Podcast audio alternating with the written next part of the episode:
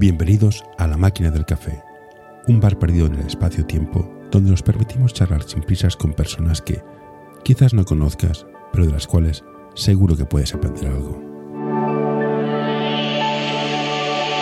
Hoy tenemos con nosotros a Xavi Gol.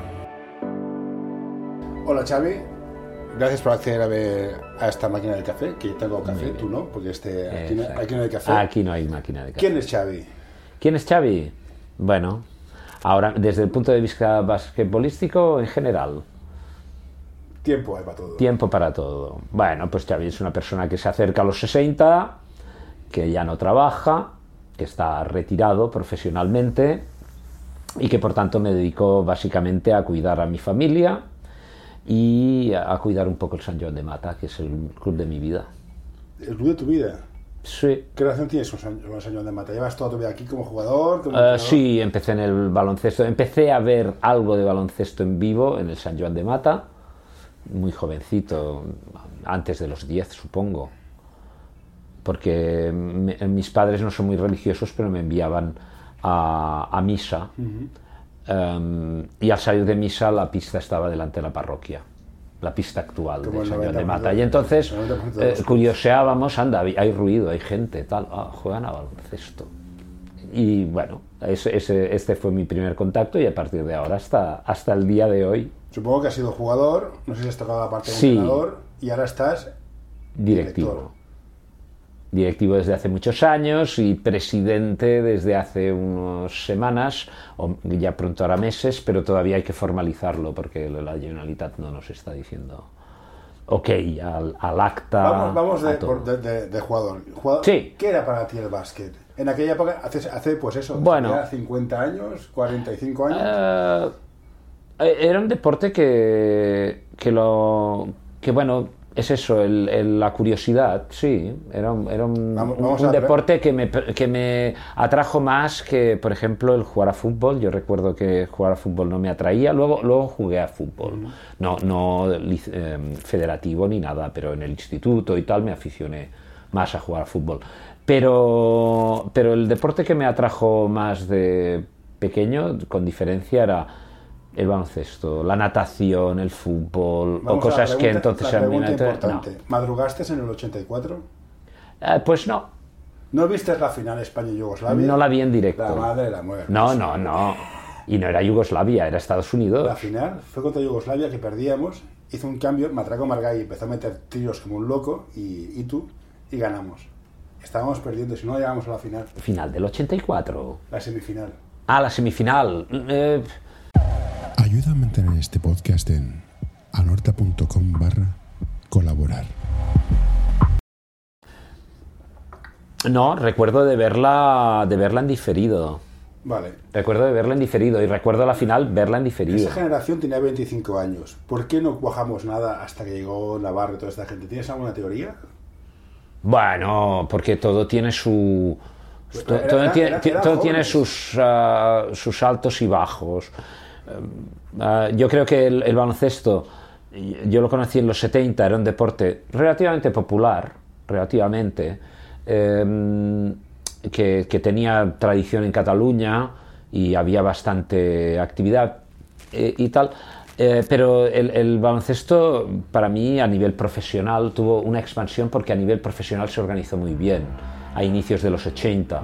Es decir, eh, curiosamente España fue el primer país que y tuvo una liga profesional fuera de Estados Unidos, bien organizada, y fue el primer país que hizo fase final de Copa del Rey ya en el año 83.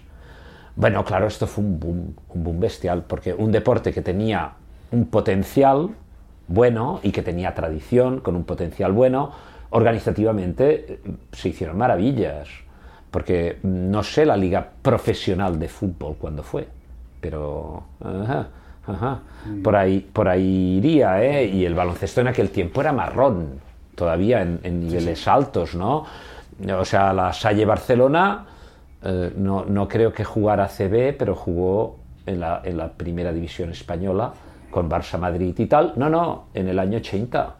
¿La Salle? Barcelona? Claro, la Salle Barcelona, con Freixenet y unos jugadores tal, un equipo de colegio muy bueno, que en Barcelona era muy bueno, y tenía muy buena cantera en aquella época, llegó arriba del todo. Con Eh, Blanco, eh, Blanco, interesa. y tal. Y a cabo de nada, de ser un deporte con mucho potencial, pero que todavía era muy marrón o muy, muy poco profesionalizado, dio un salto bestial con la creación de la CB, la final de la Copa del Rey, tal. Claro, el impulso fue demoledor a nivel de dinero, es decir, ah, mm, pronto eh, el baloncesto movió una cantidad de dinero impresionante comparado con lo que había hecho solo 10 años antes, ¿no? Entonces eso provocó una- un crecimiento exponencial, yo creo que hasta las Olimpiadas del 92, que fue eh, esa generación de Epi, eh, Corbalán, todas estas grandísimas estrellas eh, que había tenido el Matraco Margall que comentabas y tal, pues ya se acabaron. Y claro, venía una nueva generación. Esto siempre provoca un- una, a nivel de élite, provoca un, un cierto de esto. Pero que yo creo que además hubo mucha lucha em, intestina entre, entre el mundo, dentro del mundo del baloncesto, entre la federación y la CB. Sí, Eh, muchísima, muchísima. Y la CB, Pero en esos años fue... Bueno. Y además la... la- la- eh, estaba Antonio Díaz Miguel, que era el- el- un seleccionador que creo que duró 27 años, del 65 al 82. No, Ay, al 92, 92. 92, del sí. 65 al 92. Entonces, eh, Díaz Miguel era, extra- yo creo que un entrenador extraordinario, muy bueno, pero claro, era, era, eh, era del antiguo mundo del baloncesto y los jóvenes lobos mm, le asaltaron sin ninguna contemplación. Entonces, parte del fracaso de España en los, en los Juegos Olímpicos del 92 es esta lucha intestina que había, ¿no? Y esto se paga, claro, se paga. De lo que Eh, y, hubo errores muy graves en el baloncesto catalán, tremendos. Organizar el, el- el Campeonato de Europa en el 98, ¿no? Creo que fue en el 98 o, o en el 96, o no sé, organizó un Campeonato de Europa la Federación Catalana y se arruinó directamente. Se arruinó. Entonces hubo errores clamorosos eh, esta lucha intestina, errores pues, federativos. La ACB, para mí, se ha estancado en un modelo determinado y, y sigue ahí. O sea, de, este, de esta explosión inicial, el Big Bang, bueno, luego que ha venido. No, yo creo que el futuro pasa por la Euroliga, pero bueno. ¿no? Ha, ha dado, ha dado vueltas, la CB todavía se mantiene como una liga de las punteras, punteras, punteras, pero no ha sabido ofrecer más de lo que ofreció en el 80 para mí. O sea, la Copa del Rey, que está súper bien, Sí, sí, eso. sigue siendo lo mismo. Bueno, se amplió, creo, no sé si era fase A4 y se amplió fase A8 quizá, Somos ocho. o algo así. La, CB la, la Copa del Rey no tiene ninguna gracia. Pero el baloncesto- el el sí, el baloncesto está anquilosado, porque para mí, ¿eh? Eh, está anquilosado deportivamente y está anquilosado organizativamente. Porque lo que dices, eh, mm, el- el- la gestión de los presupuestos, tal, sigue siendo una entelequia a día de hoy, en vez de ser una liga profesional seria, con lo cual Barça y Madrid dominan. La divertida. entonces esto quita, quita atractivo al, al- al espectáculo y no hay manera, es como un círculo vicioso Mm. que desde el Big Bang o antes, casi, ya, ya, ya estamos igual. Hubo una época en que sí, Unicaja, Vasconia y, y Peña han tenido épocas en que han, han hecho challenge, pero no han sabido aguantar porque el ritmo es, es imposible.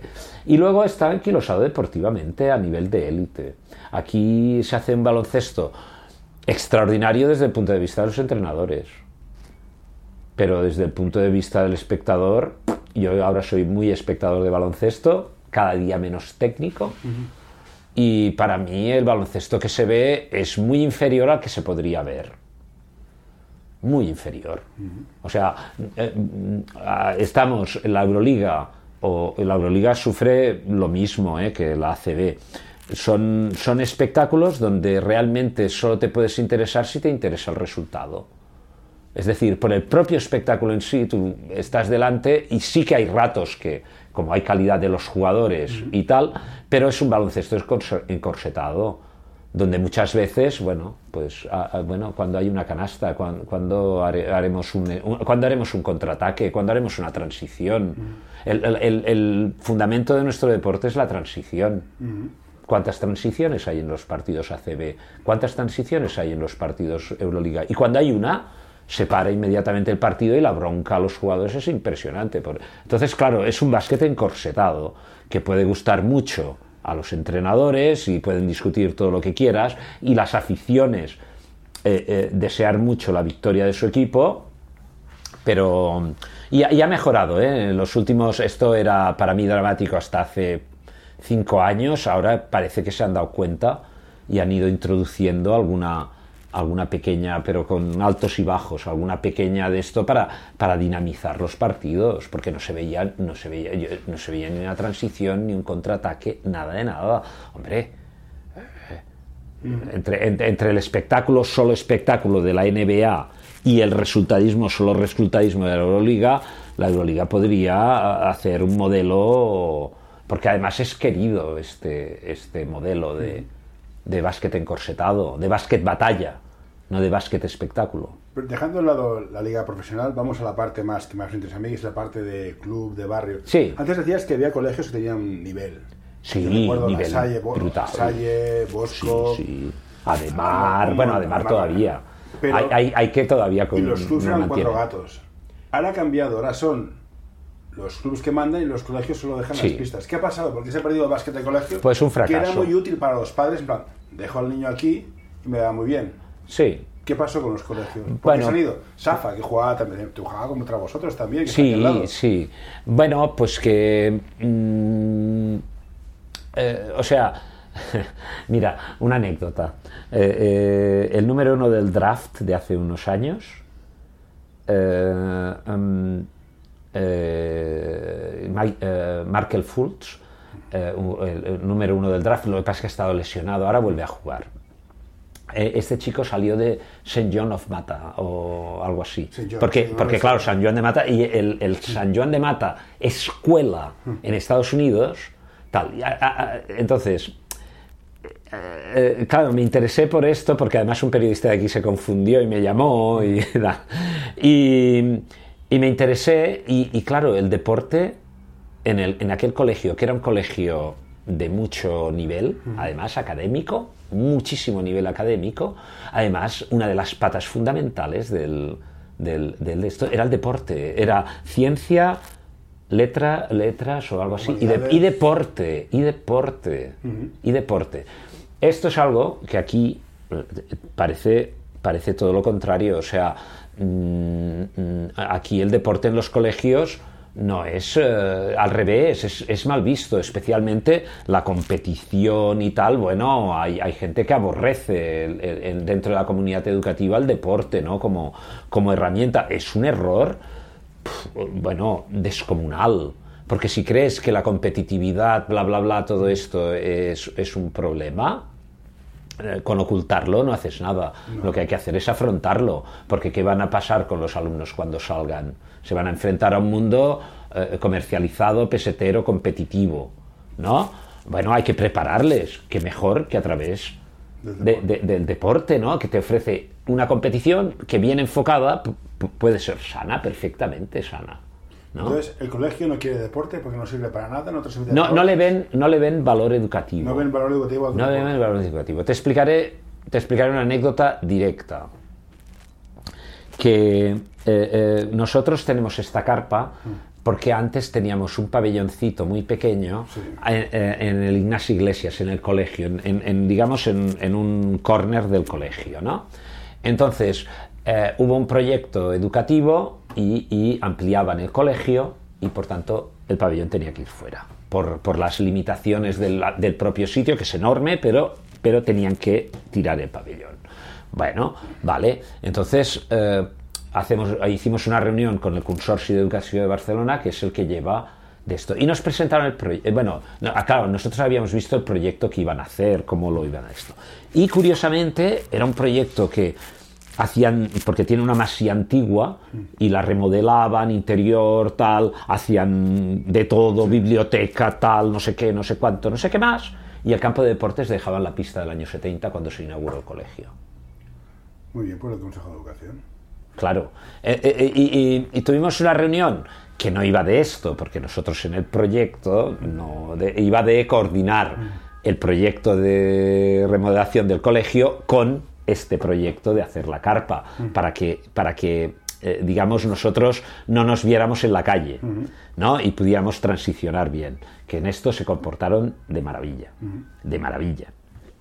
Pero claro, acaba la reunión, que fue muy bien, que nos, nos entendimos bien, eh, pero entonces le dije al, al, responsable, era el responsable de, de, de, proyectos del Consorcio de Educación de Barcelona, le digo, oye, eh, por cierto, he mirado el proyecto este, que tal, que, eh, la biblioteca y tal, y no sé qué, pero modificándolo todo, ¿dejáis la pista de deporte del año 70?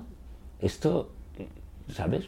Luego, luego el proyecto cambió. No, no creo que a raíz de esta de, esta, de esto hicieron un patio grande con dos pistas, con una pista enorme, con varias, varias canastas de baloncesto, fútbol sala, bueno, todo. Pero el proyecto original era dejar una pista Vale, te lo compro. del año 70. Te- te compro y, lo y que claro, e- esto es cuando, cuando diseñan el primer proyecto, ¿en ¿cómo piensan el deporte? Eso Pues así. Te compro que el deporte no tiene valor educativo. No, no quieren, nada. no, no lo ven como un ¿Qué valor hacemos con los niños educativo. después del colegio? ¿Eh? ¿Qué hacemos con los niños? ¿Al parque? ¿Cuál es- No. qué, qué alternativa ofrece? Eh, el claro, la educativo? alternativa ha sido, el, eh, o sea, eh, se hace la actividad física y luego se hacen las extraescolares. Pero la alternativa real para quien quiera, para quien quiera hacer baloncesto mínimamente bien es o caer en un colegio donde todavía Sí, eh, se mantiene porque contra viento y marea se ha mantenido la tradición de baloncesto como el Maristas Badalona y Sí, otros y Bedrunas ¿eh? y estas cosas, sí. y vedrunas y cosas así, sí. Y, y tal, o a- a- lo, lo metes a la niña o al niño en un club de baloncesto, ¿qué vas a hacer? O sea, que no tienen ninguna alternativa válida a la práctica del deporte, que es sano, fundamental. No tienen alternativa. ¿Es un no por qué no?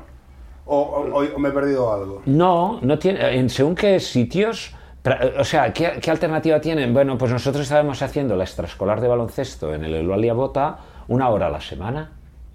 Eso es. Eso. Una hora a la semana bueno, vale. para, para niños de, de primaria y hacemos una hora a la semana, que es lo que, que es lo que la Asociación de Familias ha Claro. programado y que nosotros, pues bueno, te lo gestionamos, No, sí, sí, sí, te lo gestionamos, que así tenemos a los niños, entre comillas, bajo nuestra influencia y, Vale. y- y siempre podemos beneficiarnos de esta situación, ¿no? Aparte que damos un servicio y tal. Sí, sí. Pero, pero es muy claro, una hora a la semana, que cuando llueve, bueno, sí, al interior y a pasar el rato, claro. Eh, eh, y además que muchos padres colocan a los niños, bueno, como en las extraescolares, Es un parking de niños. es un parking. No, un yo estoy muy a favor que el colegio dé opciones deportivas muy básicas Sí. para que pruebo el básquet, pruebo el fútbol, me parece muy bien, pero probar el básquet no es hacer una hora, es hacer como mínimo dos a la semana. Sí. Pero ni esto. Sí. No, ni esto, no. Y el problema, mira, es que es, que es clarísimo. O sea, eh, una chica que jugaba en el junior, que teníamos femenino hace ya unos años, cuando estábamos todavía en el pabellón, pero no, no muchos, ¿eh? no, no llega a 10 años ni, ni, ni de largo. Se fue a Estados Unidos con una beca. Y entonces, claro, le dijeron, tienes que hacer dos deportes. Obligatorio. Dos deportes. Claro, primero, baloncesto. Claro, hace las pruebas, Justita, porque no era una jugadora precisamente brillante con nosotros, Justita entró en el primer equipo del colegio, bueno, del college o Sí, de donde sea. fuera. Eh, bueno, volvió hecha un, hacha, porque, claro, con una diferencia impresionante. ¿Por qué? Porque había entrenado muchísimo, además todo facilidades, porque, claro, acabar la clase directa para el entreno, ta, ta, ta, todo, todo en el mismo colegio, sin desplazamientos, sin problemas, todo perfectamente organizado y con entrenadores profesionales. Claro, porque el colegio es el que lo organiza y el colegio tiene un profesor de matemáticas profesional y tiene un profesor de deportes profesional que se gana la vida con esto. Siguiendo, claro. con, siguiendo con mi inquina hacia los colegios, no entiendo por qué los profesores ponen deberes fuera del horario lectivo a los niños, para entonces no pueden ir a entrenar, no pueden hacer muchas cosas porque tienen deberes que hacer. Sí. No lo entiendo. ¿Tú lo entiendes? Bueno, yo, hacía deberes, entonces... Sí, pero eh, yo hacía y- deberes y, me daba tiempo. y- yo tengo, sí, tengo mellizos sí. y hay días que no hacen nada más que llegar a casa, deberes, ir a entrenar y ya está. Y tampoco es sano. no, porque van un poco estresados, ¿no? Entonces, mm, Eh, bueno, ¿cómo lo- como directivo de un club, ¿qué le dirías a los padres de los niños que están estresados? En plan, Eh, esto pasa, ten paciencia. Es que es, es el sistema tal como está. Ahora las agendas de los niños a veces son más complicadas que las de los padres y los padres se quejan. Eh, eh, las mamás y los papás. Yo no, hay- me quejo. eh, eh, se quejan, pero, pero las agendas de los niños son mu- están No sé si yo, pam, yo- pam, pam, yo pam, iría pam. con una palma a quemar a algún profesor. Yo creo que es una, un estrés social. Este es un estrés que afecta a todo el mundo. Es decir, las familias, pero, eh, en pero- general, para pero- ganarte la vida vas estresado. Pero te pregunto el concepto de que el deporte, si juegas a tenis, vas solo y si no vas a entrenar no pasa nada. En un contexto de deporte de equipo, que tengas dos niños que van al colegio X, que los crucifican a deberes y te faltan entrenos cada vez, cada dos por tres, ¿cómo lo- ¿qué le dirías que haces con esto? Oye, deja, deja de jugar a básquet, déjalo, dedícate al parchís. Ah, ¿O qué sí, no, que posiblemente lo que tienen que hacer eh, es... es eh, eh, o sea, yo creo que no, yo no- nosotros no nos podemos meter en No, lo que hacen las familias, pero, Eh, ¿qué- qué pero, yo lo vería como un tema de, de organización. Mm. Es decir, cuánto tiempo le van a dedicar a una cosa, cuánto tiempo a la otra y cuánto tiempo... Yo no tengo que dar lecciones, es mi visión. ¿eh? Es mi visión. ¿Y cuánto tiempo simplemente no hacen nada? Es que yo creo que es importante que y ven crecer la hierba que, No, que, digo- que- te digo- que faculta a serio, espabilar. Los niños han de aprender a aburrirse. Sí, No sí, pueden porque tener- del aburrimiento nace la inventiva Sí, sí, y nace... Vale, vale, vale, sí. entonces es lo que Y entonces, eh, eh, claro, el problema, el problema que yo veo, pero que es un problema que ahora que estoy retirado, o sea, en mis últimos años de pro- profesionales lo tenía clarísimo, pero ¿qué es este ritmazo? Mm. ¿Pero qué es este ritmazo? ¿Qué, qué es esto? ¿No? Y total, ¿para qué? ¿Para qué? ¿Para tener más dinero en el banco? ¿O para comprarte una cosa que todavía más? ¿O para... Bueno, Eh, yo- yo decía Llevamos por- un ritmo... Sí, sí, pero decía por los niños. Llevamos un ritmo, no, no, pero es que yo para mí es un problema social mayor. Yo para mí la sociedad está estresada. Es decir, para ganarse la vida, pues bueno, eh, en los años 60, por entendernos, la gente podía estar ah, con un nivel de vida muy inferior al actual. Pero, pero su nivel de estrés era muy inferior. Es que además ahora hay expectativa siempre negativa. Es, es- es una sociedad. es- y mira que materialmente estamos impresionante, impresionante. Impresionante comparado con lo que estábamos. Y no lo digo en plan baloncestístico, que no estamos tan lejos de, Volviendo- del año 60. Volviendo para atrás, tema de instalaciones. Yo estoy muy indignado con mi ayuntamiento ¿Qué es? por, por el de Barcelona. el de Barcelona. sí. El de Barcelona. Tengo amigos que hacen fútbol sala, amigos que hacen volei, hijos que juegan a básquet. No hay pistas. No hay Faltan pistas. por todos lados. El déficit Quien es- tiene una pista es Dios. Conozco clubes que tienen dos pabellones, gestionan dos pabellones. Aquí hay una carpa que, bueno, suerte. Otros que no tienen nada. Nada. Gente que va Sí. ¿Alguien de la administración te ha dicho algo que puedas comentar en público? ¿Por qué no hay más pistas? ¿Por qué? ¿O porque Ah. o estamos en la sección de Secretaría del Sport que el deporte...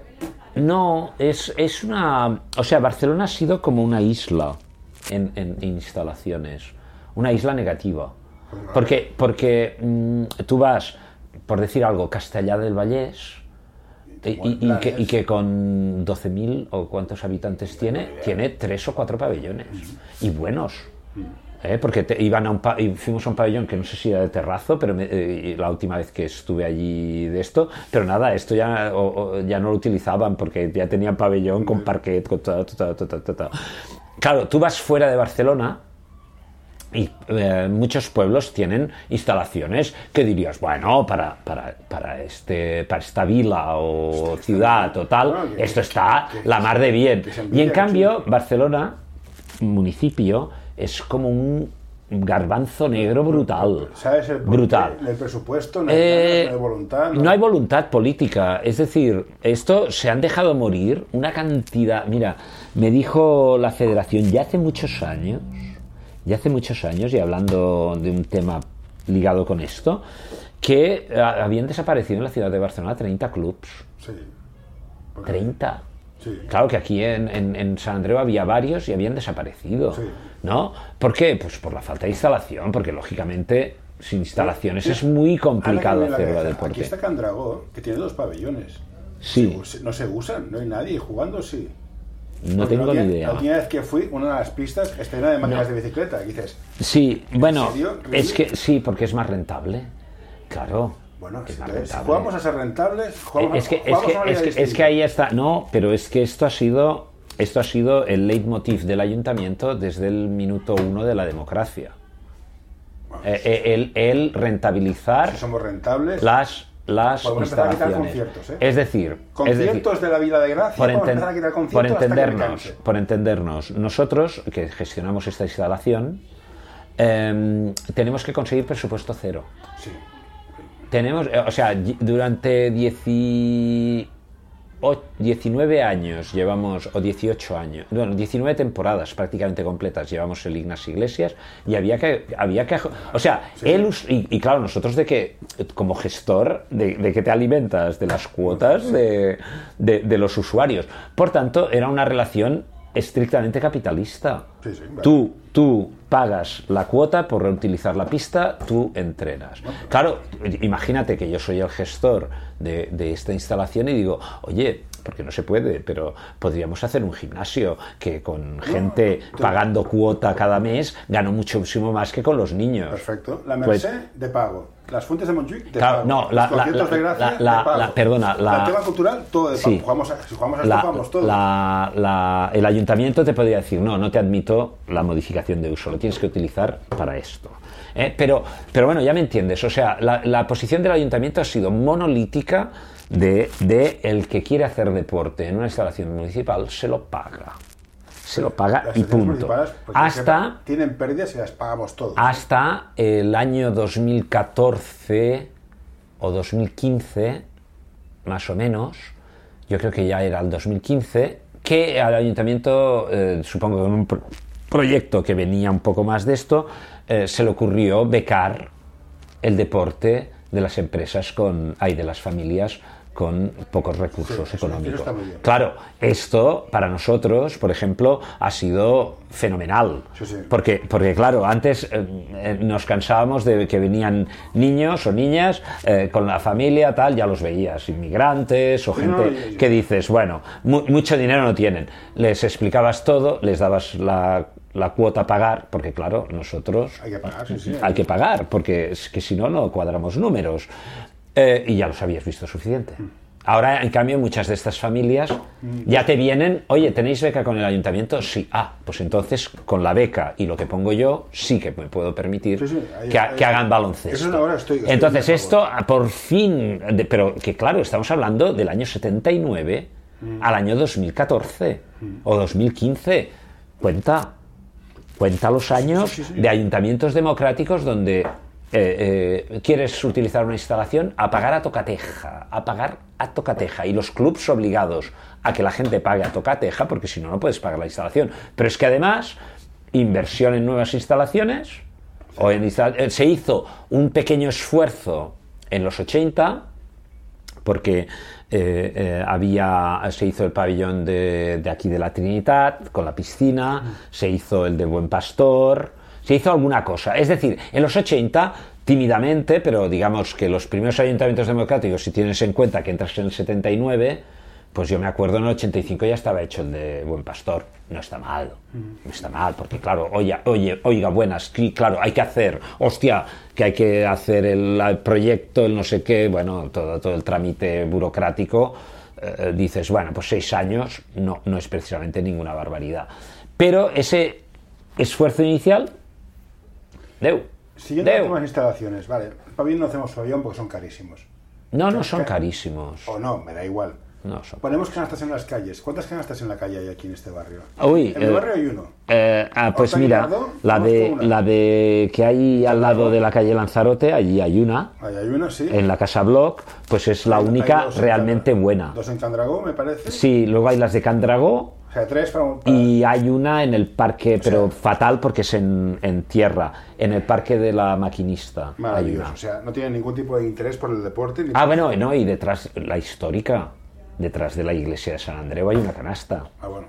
no sé, no la. Sí, la JCE. ¿No la conoces? No, no, la Ah, es que no. La, JC, la JCBs se hacía baloncesto. Detrás de la, de la, de la JC era unas siglas, Juventud de Acción Católica Juventud de Acción Española. Católica, sí. Es el Jack Sands, pero debe de ser por aquí. Sí, y, y era el, Jacet, eh, eh, jugaba en, en- y eran rivales del San Joan de Mata en los 60.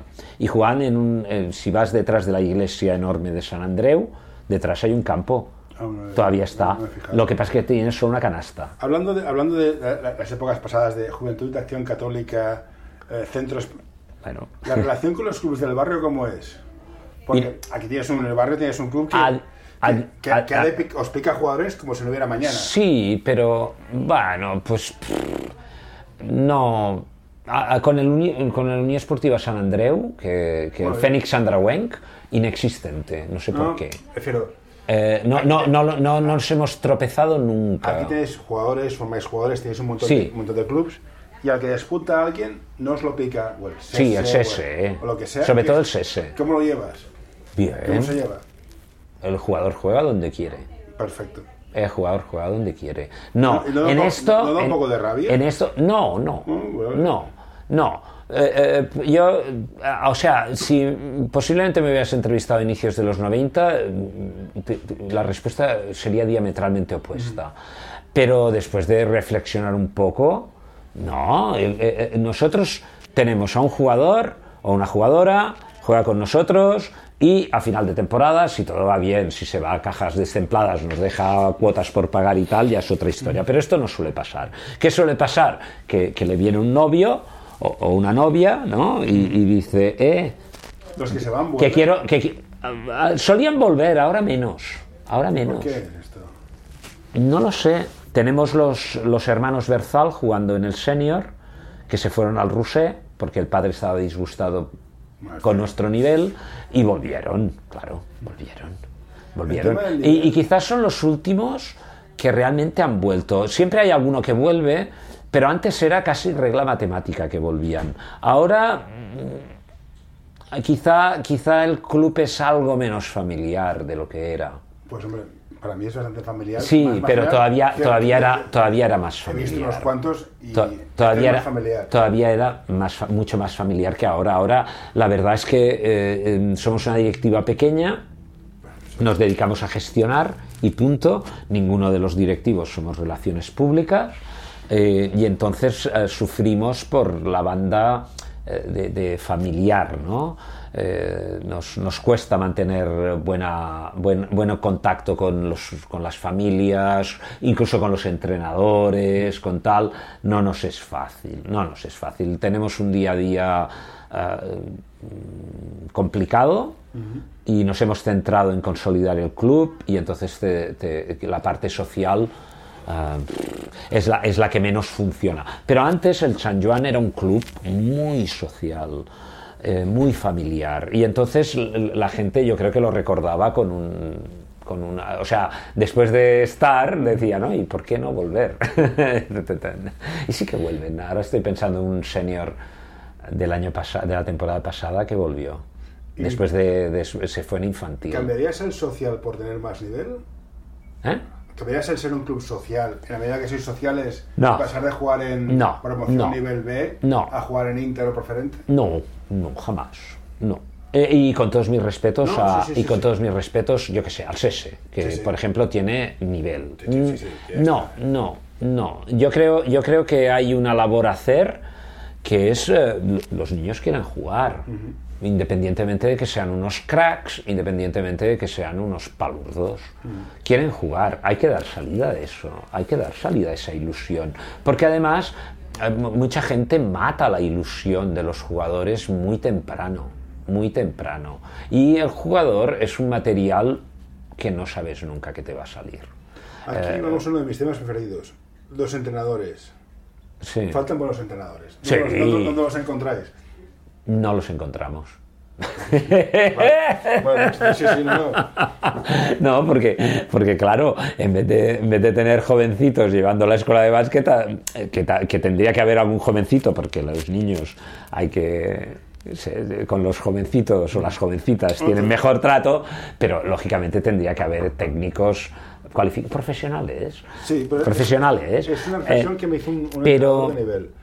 Pero es que yo creo que el, el entrenador es, es una profesión eh, totalmente desprestigiada. Bueno. Eh, eh, o sea, Sí, eh, sí, sí, Sí, no, no, que, que, digamos el, el, eh, los clubs ah, por ahorrar nunca han pretendido ni por casualidad profesionalizar a los entrenadores y si quieres realmente tener buen nivel, buen nivel a, a que sea al de San Juan de Mata Sí, sí. o al SESE, es igual el modelo de club, el entrenador tiene que tener un enfoque más profesional, porque está llevando, yo qué sé, un, pre- un- un- no, un, pre- un, un mini, un mini de primer año.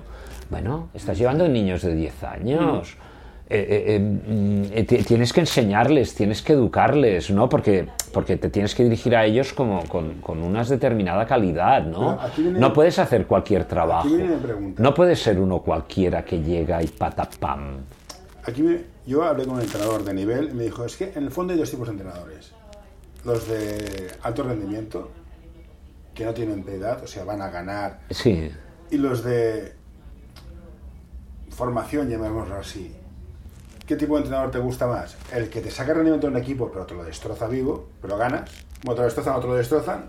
Bueno, o y no los te lo que destroza. consiguen que los niños año que viene repitan. O no te lo No- destroza. No, aprenderán nada, pero No, nosotros en el. San Juan, lógicamente, de, de, eh, eh, todo va con la edad de los jugadores. Eh, más, ma- muchísimo mejor un- uno eh, eh, que enseñe para todo lo que es promoción, pero para el senior, por ejemplo, Mm. el senior vas a- vas- los jugadores en, en senior quieren ganar en el San Juan de Mata y, Y en todos, Pa- la sí, sí, Patagonia.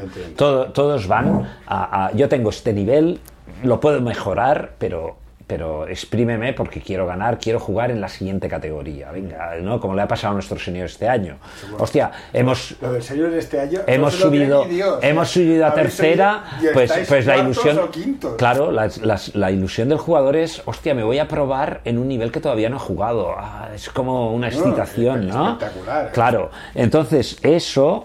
Mm, eh, un entrenador tiene que mirar mucho el rendimiento del equipo, no, no, no se puede perder por las ramas eh, de vamos a mejorar y tal, pero, pero esto es, es un, poco, eh, bueno, ahora yo de entrenador hace 20 años que no hago, pero para mí es un poco, mm, la gente parece que un entrenador que va a conseguir el rendimiento, bueno, pues, pues machaca a un joven, ¿no? Porque es de- demasiado joven y, y tal, ¿no? Eh, bueno, fíjate en la carrera de Aito, ¿no? Eh, Diríamos que Aito, con sus altibajos, no ha conseguido rendimiento. Bueno, pero- tiene medalla. Ahí- te- ahí tiene medalla. juega a un nivel de, de- de rendimiento. O sea, no, no Sí. no he llevado equipos Sí. de colegio. Bueno, cuando era joven quizás sí. ¿Cuántos jóvenes han jugado con Aito? Muchos. Muchísimos. Sí, sí. Es un, Muchísimos. entrenador de rendimiento, es un entrenador de rendimiento. Y Muchísimos. Aito Hay- siempre dice, cuando va, habla con los juniors, con el entrenador de juniors, en tu objetivo aquí no es que ganen, es que se diviertan. Hoy quiero recomendarte este podcast. Balap Education es un proyecto educativo y deportivo que busca la formación completa de jugadores y entrenadores. Quieren fomentar su desarrollo basado en la educación del jugador y el entrenador, mediante el análisis de situaciones reales del baloncesto desde diferentes puntos de vista.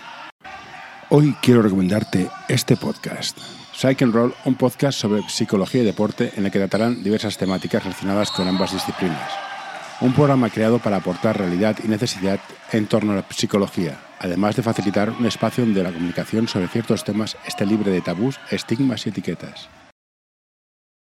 Claro, pero es que es Aito. ¿Cuántos entrenadores tienen la capacidad de hacer esto lo que hace Aito? ¿Cuántos arriesgan? El, de- el del Vasconia. ¿Cuántos nacionales juegan? La Claro, cantidad. sí, sí. Entre Pero, cero pero mira, uno. Eh, eh, eh, mi último viaje turístico fue a, a Serbia. Y entonces dio la casualidad que los, estábamos en Belgrado, pero decidimos ir a... mm, Ay, ahora se me ha ido el nombre. Está al norte. Y, y curiosamente hacían el Campeonato de Europa Cadete. Que jugaba Garuba. Eh, Garuba y tal. Y en el equipo rival, eh, bueno, en el equipo que a- al final consiguió ganar de uno a España en la final, que era Croacia, jugaba Pakracin. Pakracin está ahora en el Girona. ¿no? Y cuando lo fichó el Girona me llamó la atención. Hostia, Pacarachin, aquel jugador que viste que tanto te gustó en, en- en el campeonato en Serbia, que, que jugaba súper bien y tal. ¿no? Y claro, al principio, en, en nada, porque estamos hablando de que fichó en septiembre, ¿no? Eh, eh, eh, estamos en enero y el chaval está haciendo unos partidazos impresionantes. Un chavalillo. ¿Con quién? Con el de Aito, con todos mis respetos, porque además es curioso que yo era muy crítico de Aito en los 80. Pero ahí tú tienes la Y- de arriesgarse. Y, y luego, exacto, eh, es que luego me, me he dado cuenta que a lo largo de su trayectoria él ha sido muy capaz, no solo en el cotonificio cuando empezó, que era lo más, era lo más fácil, haces jugar a Andrés Jiménez en el cotonificio, bueno, porque no tienes a otro. Era una patata cuando lo fichó. Era una patata impresionante. Era una patata. Y luego fue el mejor cuatro que ha habido en España. Bueno, el Era, una patata certificado por un amigo de aquella época que me dijo, es que yo le, le he visto entrenar a Andrés Jiménez en el cotonificio con Aito. Y, y- y- y era, daba vergüenza ajena de lo malo, increíblemente Bueno, malo que Pau- era. Pau Gasol, Pau Gasol era una patata, una Sí. patata de 2.15. Pero el tío tiene cabeza, se entrenó y, Y se llegó. entrenó y mira dónde ha llegado. No, no, pero Aito sabe sacar jugadores, lo ha demostrado a lo largo de toda su carrera. Es que a día de hoy lo está Pero demostrando ¿por qué con Pakrachin y antes, por ejemplo, hay un jugador en la NBA, mm, Franz Wagner, ¿no? un alemán, Sí. que lo tuvo él en el Alba Berlín. ¿Por qué crees que tienen miedo los entrenadores de sacar al joven? Porque, El porque, junior- el junior prim- eh, porque no tienen la seguridad, no tienen la seguridad brutal que tiene este hombre, que ya, tiene pero el Girona. Juego contra Madrid, voy a perder. Que juegue el joven, que tenga minutos. Que No, no, porque tampoco eh, eh, a Aito yo nunca le he visto regalar nada. Ya, ya, pero Eh, el no, es, es un difícil equilibrio. Es que al joven hay que, hay que exigirle, pero claro, hay que exigirle pero es que. Hasta, hasta, donde, hasta donde tú creas. Y se lo tiene que ganar a muerte. Pero Pakrachin en el Girona estaba jugando poco. Inicialmente jugó poco. Pero le, daba, le daban unos minutitos, pero claro. eh, pero al final, patata, él, él, a base de estas pequeñas oportunidades, a base de los entrenos, a base de su mentalización de lo que fuera, ha conseguido que el chaval. Bueno, estamos yendo de todo, pero me da igual. No, ya me Esto- entiendes. Esto es como. la- antes había juvenil, había una categoría que se llama juvenil que. Pero cuando sales de junior, acabas junior de segundo año que tienes 18, Sí, 18. no puedes jugar con un tío de 25. Antes estaba una categoría que estaba en medio. Bueno, hay alguno, hay alguno que puede. Ahora tenemos sub 21 y tenemos sub 25. no tiene el mismo prestigio que los juniors. ¿eh? No, sub Por eso 21. que es- Sub 21, es que vamos a ver. Es que son categorías que, Ah, bueno, es posible de paso, pero es que, porque ahora el Barça, el Caicedo, lo han tenido que enviar a, Sí, al Granada sí. para que juegue. porque Para que juegue, sí. En Juventud, a no sé quién, al Betis. Sí. Bueno, ¿Por qué no porque. tenemos una categoría que la gente... No. En, Estados Unidos los tíos van a la NBA después de hacer una carrera que es con 22 años. Aquí con 18 os tiramos a los leones. Mm. Y, pe- matarte para ver si llegas en una Le Plata. No, pero, pero depende del joven. Depende del joven. Eh, eh, la, la- NBA los está, los está cogiendo muy jóvenes y están dando rendimiento muy jóvenes. Eh, ¿Por qué? Depende de la preparación y depende de la mentalidad del joven. Y de depende, 18 años y depende de lo que. Y depende, no, no te pienses. O sea, por ejemplo, eh, Martí Vegas. ¿No lo conoces? El más alto del. Bueno, que no ha estado fuera todo esto. Ha vuelto ahora. Jugó el domingo pasado. Ah, aquí, Jugó sí, el último partido Sí, en sí, casa. este alto, El alto. Bueno, este chaval ahora no, no me digas, es del 2002. Ah, O sea, tiene 20 años. Sí. Bueno, eh, cua- cuando, cuando eh, para mí, eh, yo particularmente como entrenador, lo que pasa es que tienes que estar en la situación, claro, tienes que estar más metido en meollo. Pero como espectador y exentrenador, no me hubiera importado que hubiera entrado directamente en el senior. Es decir, desde luego en su última temporada de edad junior, que ya jugaba en su 21 y era el mejor del equipo con diferencia, eh, ya estaba más que preparado para ser senior. Ya estaba más que preparado. En este senior, pero claro, te lo llevas a un EVA y, y muere, claro. No, que- no tiene por qué morir. No tiene por qué morir. Bueno. Eh, eh, yo creo que hay mucho problema. Los entrenadores tienen mucho problema. Mira, mi último problema como entrenador, muy grave y que fue una temporada nefasta y fue eh, y, y ya acabé plegando, era, era gestionar los veteranos con los jóvenes. Pues a los veteranos con No los lo jóvenes. Tiene, tiene- o sea, es muy difícil y, y está claro que el señor Aito ja, tiene una mano rota con esto. Porque el joven, el joven tiene el potencial, tiene las ganas, tiene el hambre, lo tiene todo. Todo. Solo, solo le tienes que guiar. Solo tienes que guiar la fuerza. Pero eh, es, es un jugador que puede estar mucho más hecho de lo que nosotros nos pensamos. Sobre todo si físicamente está hecho. Eh, puede dar mucho. Pero ¿qué pasa? Que si puede dar mucho, es un potencial enemigo Sí, del veterano. Entonces, ahí está eh, la autoridad, el savoir-faire del entrenador que consigue dar la oportunidad al joven y a la vez mantener al veterano en sintonía, que es lo que hace nuestro maestro Aito, por ejemplo, eh, que lo hemos comentado. Claro, es que este es el... Para mí el problema no es que el joven eh, em, te, te haga perder partidos. No, No- normalmente no te los hace. Te puede, es muy famoso, es muy famoso que en unas semifinales de Copa del Mundo. Sí, eh, se la jugó y... No, no, no, no, no, Ah, no, bueno. de Vlade Divac. ¿Sabes? Ah, Eh, sí, Vlade Divac, que sustituyó a Karim Abdul-Jabbar en los Lakers. Sí, hizo- hizo pues dobles. tenía do- 18 años, hizo pasos. Sí, bueno, y fueron muy famosos esos pasos. Tenía solo 18 años y estaba en la posición crítica. Sí.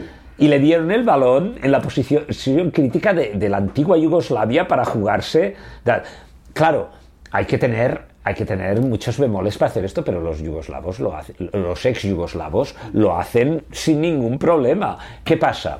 Que dices, ay, la semifinal, no sé qué. Bueno, ya, y luego, luego ¿qué qué fue Vlade Divac luego? Ya no con Yugoslavia, ya con Serbia y con los Lakers y con todo. ¿Qué jugador tienes?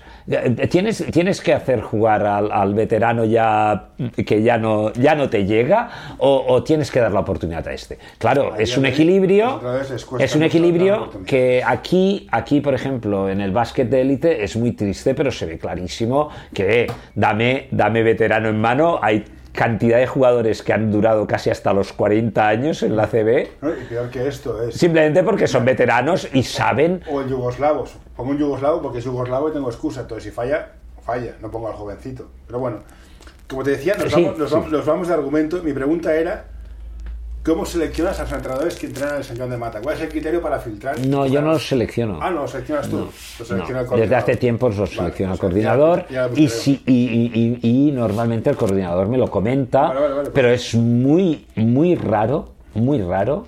El año pasado tuvimos un problema porque el entrenador vino, un entrenador vino directamente a proponerme un segundo y se lo negué y esto fue un problema grave, pero por, porque conocía al segundo. Y, y no, y no fueron criterios decisivos. No, no, no. Pero, pero mm, no, ahora estoy, estoy fuera. Nunca, vale. nunca he sido pescador de entrenadores, No, porque los entrenadores pero- siempre los he pescado en el San Juan, nunca fuera. Le pregunté a la coordinadora o el coordinador. Sí, sí. Volviendo, la pista de Lanzarote. Yo he Sí. jugado ahí. Ah, tú has jugado ya, ya, como tanta Te- gente. Tengo una edad. ¿Qué impide adecuar la pista con un vestuario, un techado? ¿Qué es lo que pasa? ¿Qué, qué pasa con esa pista? No. faltan pistas, ¿lo estáis? Va- vamos a Tener ver. Dos pistas aquí, otra en otro colegio. Vamos a ver. Eh, el problema que tiene, o sea, la pista es la iniciativa del párroco que murió, el el- murió en el 2021, en octubre del 2021 murió el, el fundador del San Joan de bueno, el alma mater, porque fundador exactamente a lo mejor no sale en el papel, pero el alma mater del San Joan murió en octubre del 2021, que era el párroco de la iglesia de San Joan de Mata. Entonces, eh, San Joan de Mata, pues como todas las parroquias en aquel tiempo, hacía actividades, tenían actividades culturales, pero dijeron, bueno, pero hay que atraer a más juventud, ¿no? ¿Y si hacemos deporte? Vale, pues sí, ta, ta, ta, venga, ta. Y claro, ¿dónde? Entonces había un colegio en los patios de la Casa Bloc, había un colegio, empezaron allí en el 58 y mientras tanto el párroco movió hilos en la diputación y tal para que se hiciera el- la pista. Y los vestuarios y todo a, lo largo de, a lo largo de, de- la pista posiblemente estaba hecha en el 60 los vestuarios eh, tardaron un poco más. Eh, tengo los papeles en casa ¿eh? o sea que se puede, se puede hacer la historia detallada del tema entonces, em, claro, eh, la planificación de esto fue, bueno, en los tiempos del franquismo, que que, el hombre se movía en la diputación y iba al funcionario adecuado, le decía, este papel Arriba, sí. arriba y más o menos fue, fue a base de insistencia e influencia fue consiguiendo que se hicieran las cosas y con ayuda de los vecinos también. Pero ¿qué pasa? Que ya eh, la propiedad de, la- de- de esta finca ya fue una entelequia durante mucho tiempo, aunque que para mí era clarísimo que era de la familia Iglesias. Eh, de, de Valentín Iglesias, no de Ignacio Iglesias. eh. Valentín- el- el- la calle que hay al lado, hay- o sea, lo- los pisos que están justo en el solar de la pista, que dan a una calle, la calle que va por allí es Valentín Iglesias, esta familia. Iglesias. Eh, entonces, era propiedad de estos. Lo que pasa es que ahora parece que ha caído al final a base de avatares con venta a una empresa para hacer otras cosas, pero el- la planificación urbanística no daba para hacer negocio.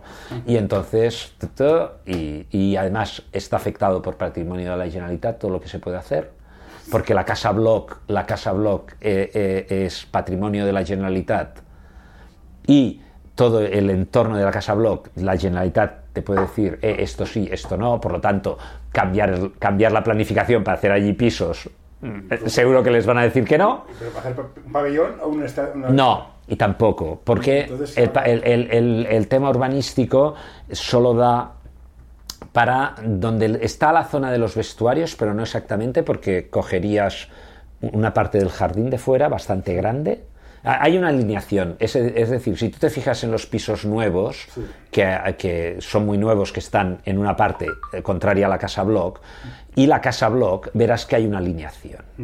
Bueno, falta el edificio que debería ir alineado con la casa block y con el nuevo edificio ¿eh? de una sola planta, que es lo que está permitido hacer.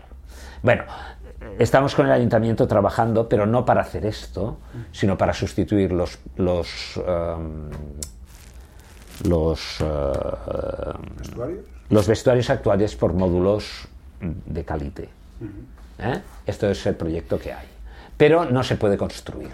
Eh, es que cuando, cuando surgió la Una crisis estructura ligera para que menos... no, no, no, no. Cuando surgió la crisis de, eh, de que el pabellón Ignacio Iglesias se iba fuera y que entonces donde íbamos, el, el- primer proyecto fue hacer la carpa en la pista. Y entonces cuando llegó el proyecto, modificando el jardín, cogiendo el jardín y tal. Eh, cuando llegó el proyecto al Patrimonio de la dijo, una carpa de 13 metros de alto siempre. Venga, hombre, ni, ni de 13 ni de 7, nada. Ahí no podéis hacer estructura alta. ¿Y si se excava para abajo? ¿Eh? ¿Se excava? No, no, no se puede. No, no, urbanísticamente no, se es que va a puede. quedar, un- va a quedar, un- va a quedar un- va a quedar ahí, U- Urbanísticamente no se puede y va a quedar lo que va a quedar. Pues un poco, bueno, es, es un poco ridículo, pero bueno, nada. Bueno, pero es lo que es lo que eh, con el ayuntamiento es lo que puedes hacer, porque es que aunque ejecutáramos el plan urbanístico, no se podría hacer la estructura cubierta, no se podría. El patrimonio de la Generalitat No, no, que sacar, pero... es que, es que te digo, cuando el ayuntamiento ha ido ahora con el plan a, patrimonio de la Generalitat, el ayuntamiento pen- pensaba hacer un proyecto de baratillo, que era lo que yo me temía, de unos, unos módulos, pues... No, bueno, no, perdona. Es que a- a- habíamos pensado con el ayuntamiento, habíamos pensado un, módulo- un- una- una- un- un proceso en dos fases. Tirar la- la- los vestuarios y en, en el otro lado, eh, debajo de los árboles, poner unos módulos provisionales para almacén, vestuarios, etc. no, no, de provisional nada. Tiráis, la, la- la patrimonio les ha dicho, tiráis la edificación vieja y la sustituís por módulos de primera calidad. Bueno. Pero bueno, es- Que es lo único que os vamos a aceptar. Ya, ya, pero es- Esto, no- nos, esto nos lo ha retrasado, porque en teoría estos módulos ya los tendríamos que tener disponibles Sí, sí, este año. Posiblemente, posiblemente nos lo retrasa hasta el 2024. bueno, no es, obviamente no entiendo. Pero- No, ya lo ves, ¿no? No, no, no, es que cuidado, cuando, eh, cuando veas todo el tema urbanístico, eh, no es fácil. No, no, no, No es fácil. pero Y te lo las encuentras- leyes están para cumplirlas Sí. o cambiarlas. No, Porque sí, el pero, pero, pero, le interesa, sí. bien que lo cambie. Bien que lo cambia, pero Ah, entonces, ah, pero, pero el proceso dura años. Mira, para que veas que cuando el ayuntamiento incluso trabaja muy bien, se encuentra con tremendas dificultades. Sí, sí, no digo que no. Cuando tuvimos el problema con, con, eh, con el Ignacio Iglesias, eh, el, la- la- el ayuntamiento eh, pro- propusimos esto, el ayuntamiento dijo que sí, luego, eh, claro, patrimonio de la Generalitat se lo tira atrás. Aquí no puedes. Hostia, ¿y dónde los metemos? Bueno, hay el terreno, allí en la Trinidad, bueno, esto no es la Trinidad, pero en la frontera, eh, allí tenemos un terreno. Ah, perfecto. Eh, vamos a una reunión, nos dicen, mirad, hemos tenido este problema, pero ya tenemos alternativa. Y será allí y tal. Y nos lo presentan, y entonces el edificio no estaba aquí. El edificio estaba allí. O sea, se entraba más cerca del Paseo Santa Coloma. Ah, ¿Cuál es nuestra sorpresa? Que la siguiente reunión dice, bueno, resulta que pasa el metro por debajo. Y no está bien hecho y no aguanta, no aguanta peso. eh, eh, no se puede hacer obra como un edificio con, con, este, con este de esto. ¿te suena el Entonces, Carmelo? no, y si se puede hacer... Espera, ¿te suena el Carmelo? Porque Sí, yo vivo ahí claro. y, y pasó por debajo Claro, del edificio. sí, pero, no, pero claro, pero se cayó. Hombre, sí, claro, porque Claro, lo hicieron mal, es que, es que aquí lo que pasó entonces es que, claro, hosti, bueno, cambiaron el, el de esto y entonces sí que podían hacer una estructura ligera como la carpa, se la autorizaron, el metro la autorizó. ¿Por qué? Porque solo tenían que allanar, hacer unos, unos soportes muy poco profundos y este proyecto, el- el TMB, ¿no? Dijo, sí, sí, esto... Esto, Es que que esto se puede hacer. se esto se puede hacer. Esto se puede hacer. Para que veas las dificultades con las que se encuentra, o sea, los proyectos. Eh, cuando estábamos, cuando estábamos, eh, o sea, adjudicado tal, el constructor dijo que no lo hacía. Y tuvimos que rehacerlo El- eh, y encontrar un constructor tal con otro con otro procedimiento administrativo de urgencia que suerte que O teníamos sea, un y ampliar, no se, amplía, no se puede ampliar la carpa para, para, para, tenéis un montón de equipo. sí pero el dinero el dinero No, no, al final, don dinero. Eh, eh, y piensa, piensa que esto fue impresionante la gestión del ayuntamiento, eh, en, en positivo. Porque, porque todo esto lo pagó el, el distrito de San Andreu. El distrito, con el dinero, eh, la gerente tenía en la buchaca dinero para ir haciendo alguna cosilla y dijo, mira, ya, ya- lo tengo clarísimo. Para este año que viene, este dinero de buchaca, todo, que cuidado, es dinero de buchaca que, que va para mejoras No, en la calle, para... vosotros. Yo- yo- mi hija juega en un equipo, es el mejor equipo femenino de Barcelona y no tiene pista. Y no tiene pista. Dices, pero si tienes aquí un descampado de la de Dios. No, sí, pero no, no es la fácil. fuma, es que... Sí, sí, sí, No, sí, no. no. No, es fácil, ¿eh? Claro, No es fácil y además Que mi ignorancia es muy grande. no hay dinero. Yo lo veo en plan, tienes ahí una piscina descubierta, tienes una pista de hockey descubierta, taparlo con una estructura ligera. No, seguro que hay una normativa del pájaro azul que vuela volviendo a los orígenes, me acuerdo que en mi primera temporada éramos muy flojitos, eh, pero fuimos a Mongat a jugar y fue mi primera experiencia con el parquet. Y aquella temporada todavía jugamos algún otro partido en parquet. Si te gusta este episodio, por favor, deja un comentario o compártelo con tus amigos. Ya sé que es una pesadez y todos lo pedimos, pero ayuda bastante. 12 años, año 75. Pues yo, yo... Se- 70 temporada creo 75-76 o algo así. Bueno, yo ya tuve experiencia con parquet en mi primer año de jugar. El San Joan de Mata todavía no ha jugado ningún partido como local en parquet. Bueno, yo jugué en Después, mi último año de senior. después de casi 50 años. Nos vamos para los 50 años. Mm, Y pues. te diré, hará 50 años de esto. O sea, yo cumpliré 50 años de esto y el San Joan de Mata todavía no habrá jugado ningún partido como local en parquet. Aquí puede el paquete es muy arriesgado. Porque No, pero, te- pero, pero esto ya cuando vienes con el tema de las instalaciones, Sí, sí, sí, ya te dice. Mongat, que tenía en aquel tiempo tenía un buen equipo de baloncesto, ¿eh? Mongat ya tenía un pabellón con parquet. Pero bueno, ¿eh? y, en cambio, y en cambio aquí estamos todavía así, estamos todavía así.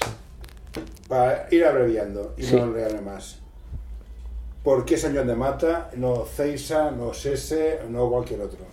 No, por, bueno, puede ser un poco conformismo, ¿eh? No, porque A, a un padre. yo llegué, Mi mira, hijo quiere hacer básquet. mi, mi primer partido hace- no, como El entrenador. padre, el padre, ¿por qué ha de escoger este club y no otro cualquiera? Ah, ¿por qué ha de escoger? Porque aquí trataremos al niño bien. Aquí tra- trataremos al niño como niño, como se merece, con respeto y tal, no como una máquina de producir victorias para el entrenador. Vale. Dicho esto. Y intentaremos enseñarle todo el baloncesto que seamos capaces de enseñarle. Que tenemos campo por recorrer muchísimo, muchísimo. Podemos enseñar y mejorar en baloncesto muchísimo más manteniendo las esencias tranquilamente del San Joan de Mata. Pero tenemos que mejorar mucho. Vale, perfecto. mucho. Pues hasta aquí hemos llegado. Ahora voy a pulsar el botón este rojo. Y gracias por todo. No, ha sido un placer. ¿eh? Una entre- primera entrevista en mucho tiempo. De baloncesto desde hace décadas. Bueno, ya,